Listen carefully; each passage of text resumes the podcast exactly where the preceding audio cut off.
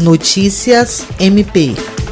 Mais uma ação importante para a população acriana. A campanha SOS Acre do Ministério Público do Estado do Acre parceiros está doando 25 cilindros de oxigênio para atender pacientes da Covid-19 no estado. O carregamento chegou ao Acre na madrugada deste domingo, transportado num avião da Força Aérea Brasileira. Uma equipe do Ministério da Saúde coordenou o translado e a entrega dos cilindros à campanha SOS Acre, que, desde o seu lançamento, feito pela Procuradora-Geral de Justiça do MPAC, Cátia Rejane de Araújo Rodrigues, tem feito a diferença na vida de milhares de pessoas que padecem pelos prejuízos ocasionados pela alagação dos rios, surto de dengue, crise migratória e, consequentemente, o agravamento da pandemia no Estado. Cátia Rejane declarou que o Ministério Público do Acre tem operado uma grande força-tarefa no Estado Estado, juntamente com seus parceiros, para tentar minimizar os danos que essa crise está gerando à população. Ela também destacou que a campanha SOS Acre já arrecadou mais de 1 milhão e 300 mil reais e que diuturnamente a instituição tem se esforçado para levar esses recursos na forma daquilo que as pessoas mais necessitam em ajuda nesse momento.